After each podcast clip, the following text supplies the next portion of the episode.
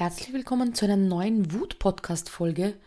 Und die letzte Folge ist schon richtig lange her, aber mich hat es ein bisschen erwischt und da war ich schon richtig wütend, dass ich keine Stimme hatte, eine neue Folge für euch aufzunehmen. Aber jetzt bin ich wieder da mit einem ganz, ganz spannenden Thema und zwar der Aussage, wer wütend ist, hat noch Gefühle.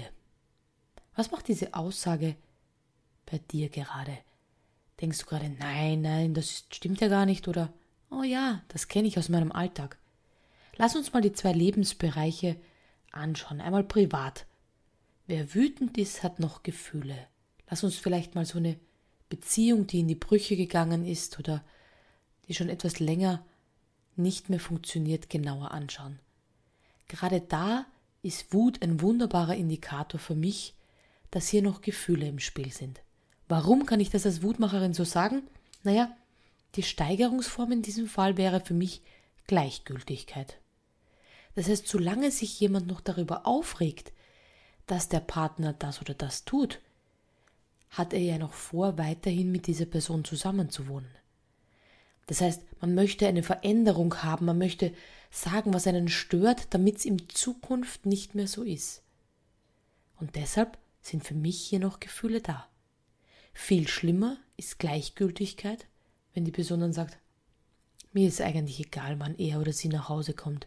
Mir ist eigentlich egal, was die den ganzen Tag tut. Mir ist eigentlich egal, Hauptsache ich habe meinen Frieden.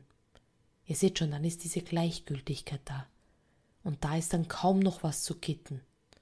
Das heißt, wenn du einen Partner oder eine Partnerin hast, die sich noch aufregt, wenn du irgendwo die Zahnpastatube offen liegen hast, den Klodeckel vergisst zu schließen oder die Sockenknödel im Haus verteilt hast, dann merkst du, dass diese kleinen Alltagswutausbrüche, dass die noch was damit zu tun haben, dass Gefühle da sind. Man möchte es, ja, ich würde sagen, einkalibrieren gemeinsam. Man möchte einen Weg finden, wie können wir in Zukunft besser miteinander zusammenwohnen, ohne dass jemand wütend werden muss.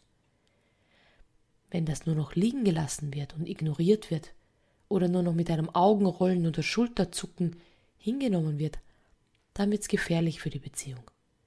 Wenn man sich noch streitet und die Fetzen fliegen und man noch mit ganzem Körpereinsatz sagt, wo die Grenzen überschritten worden sind oder warum man gerade wütend ist, ja, dann gibt's noch Hoffnung.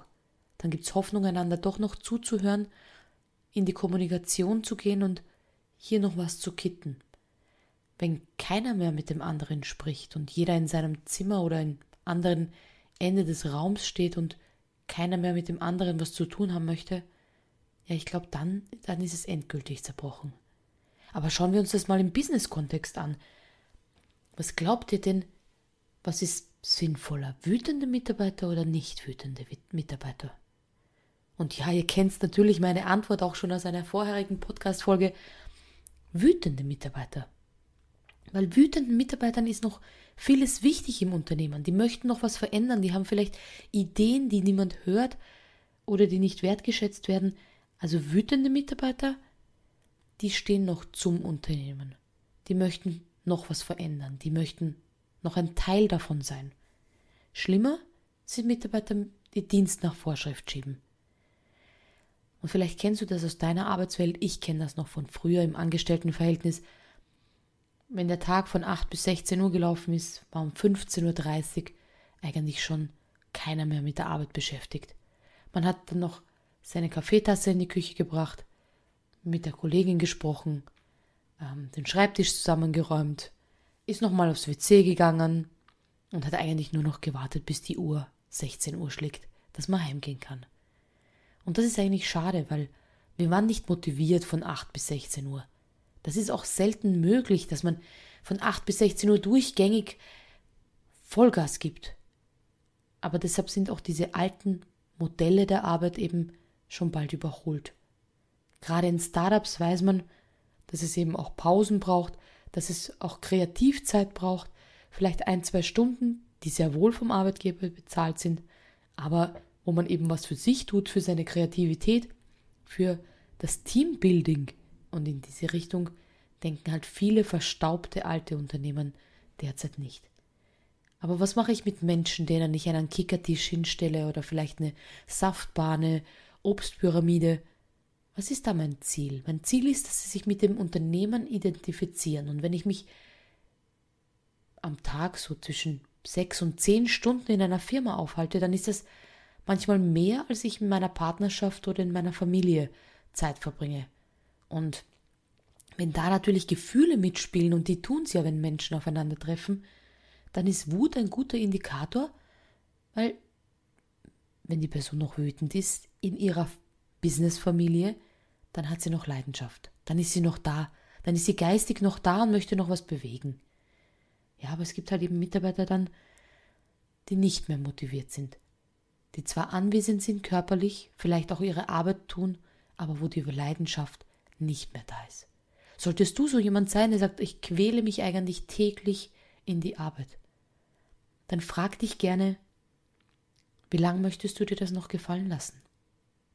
Ist es das, was du verdient hast? Hast du das verdient, dieses Leben? Und wenn du sagst, ja, Anita, das redet sich leicht. Ganz ehrlich, ich kenne Zeiten, da hatte ich kaum ein paar Groschen in der Tasche, um mir was zu essen zu holen. Also ich kenne diese Zeiten, die schwer und nicht einfach waren.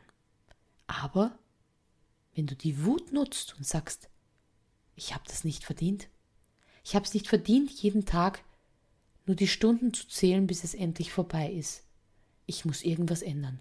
Dann nutzt diese Wut und bau dir nebenbei was auf. Es muss ja auch nicht so sein, dass du deinen Hauptjob dann kündigst und auf Feldreise gehst, wenn du sagst, das traue ich mir nicht zu, das ist doch gar nicht mein Wunsch. Aber vielleicht findest du etwas, womit du dich selbst verwirklichen kannst. Vielleicht ein Nebeneinkommen, das dich erfüllt, das den Alltag leichter erträglich macht. Vielleicht ist es etwas, was dir, was ein Hobby ist, wo du sagst, ah, da gehe ich so richtig aus, auf, als Ausgleich zu dem. Aber im tiefsten Herzen würde ich dir einen Job wünschen, der dir genauso viel Spaß macht wie mein Job und hey, vielleicht hast du ja auch Bock, einen Podcast ins Leben zu rufen und deine Gedanken mit anderen zu teilen. Ich freue mich auf die nächste Folge, also bleib wütend, weil dann ist die Leidenschaft noch da. Bis zur nächsten Folge, eure Wutmacherin Anita.